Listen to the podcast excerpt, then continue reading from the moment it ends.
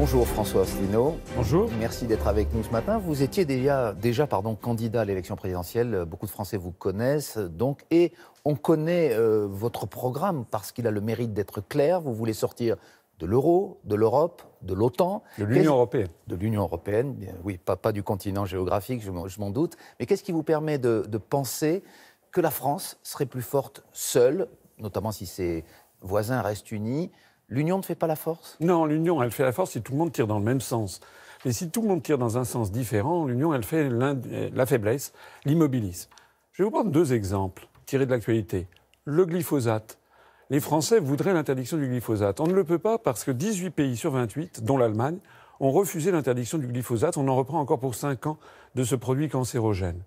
Au même moment, le Vietnam, tout seul, a décidé souverainement d'interdire le glyphosate. Eh bien, si nous n'étions pas dans l'Union européenne, nous aurions interdit le glyphosate. Mais un autre exemple. Alors, vous aviez un deuxième exemple. Deuxième exemple, la Chine.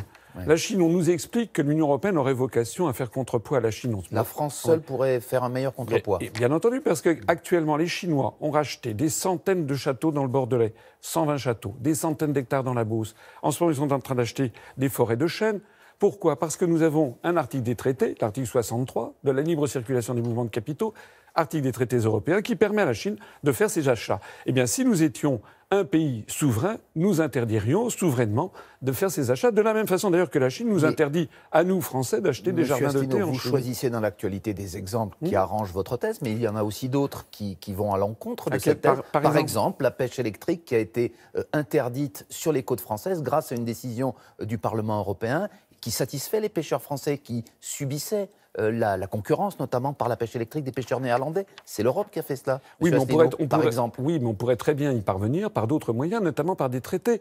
Vous savez, je, l'avais précisé. mais vous admettez que là, l'Europe est utile Non, pas forcément. Il y a 6686 traités qui lient la France au reste du monde. Et nous, nous proposons de sortir de trois traités celui de l'Union européenne, celui de l'euro et celui de l'OTAN. Il en restera 6683.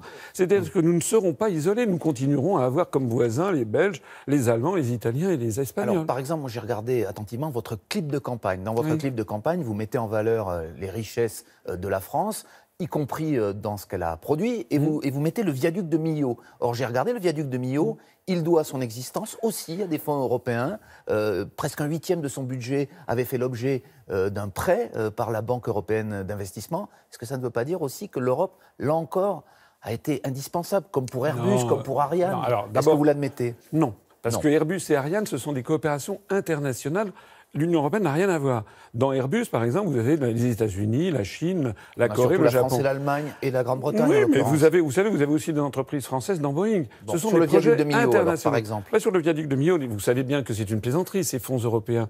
Vous savez bien que la France verse beaucoup plus à l'Union européenne qu'elle n'en reçoit. C'est-à-dire, on le voit bien, par exemple, sur les fonds pour les transports. Mm. Actuellement, la France, par exemple, a financé par les fonds européens 60 millions d'euros un viaduc qui est construit en Croatie avec une entreprise chinoise. Est-ce que vous trouvez ça normal au moment où, d'après le ministère français des Transports, il manque 300 millions d'euros par an pour entretenir nos propres routes? Vous pensez pouvoir convaincre les électeurs français que l'Europe, que l'Union européenne n'apporte rien à la France? Je voudrais surtout que les, que les Français comprennent que ces élections, il s'agit d'élire 79 députés sur 751. C'est-à-dire que les Français ont 10,5% des députés.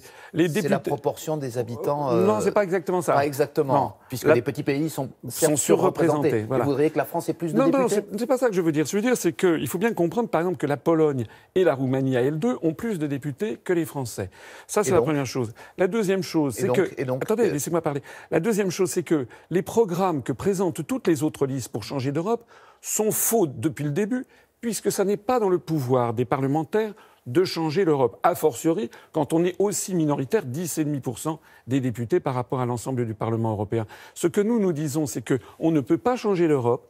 Pour changer l'Europe, il faut l'accord des 28 gouvernements pour changer les traités, puis ensuite des 28 parlements. 56 accords, on ne l'obtiendra jamais. Changer l'Europe, c'est impossible, donc il faut la quitter. Oui, Quand il vous faut voyez par exemple toutes les difficultés que la Grande-Bretagne a à concrétiser son Brexit, vous, Monsieur Asselineau, vous êtes convaincu que le Frexit, ce que vous défendez, se ferait sans problème. Oui, parce que je vais vous dire pourquoi ça se passe mal au Royaume-Uni. Vous, savez pourquoi, ça se... vous savez pourquoi ça se passe mal au Royaume-Uni?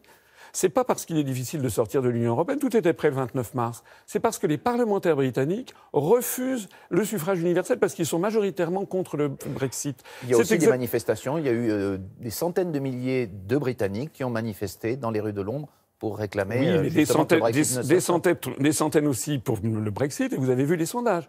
Semble-t-il que M. Nigel Farage est en train de pulvériser la scène politique britannique, puisque les sondages lui donnent à lui, à son nouveau parti pour le Brexit, plus de voix que le Parti conservateur et le Parti travailliste réunis. Alors, puisque vous parlez des sondages, parlons des sondages français, qui pour mmh. l'instant vous placent entre 1 et 2% dans le meilleur des cas dans les intentions de vote aux élections européennes. A priori, sauf surprise, vous n'aurez pas de députés européens.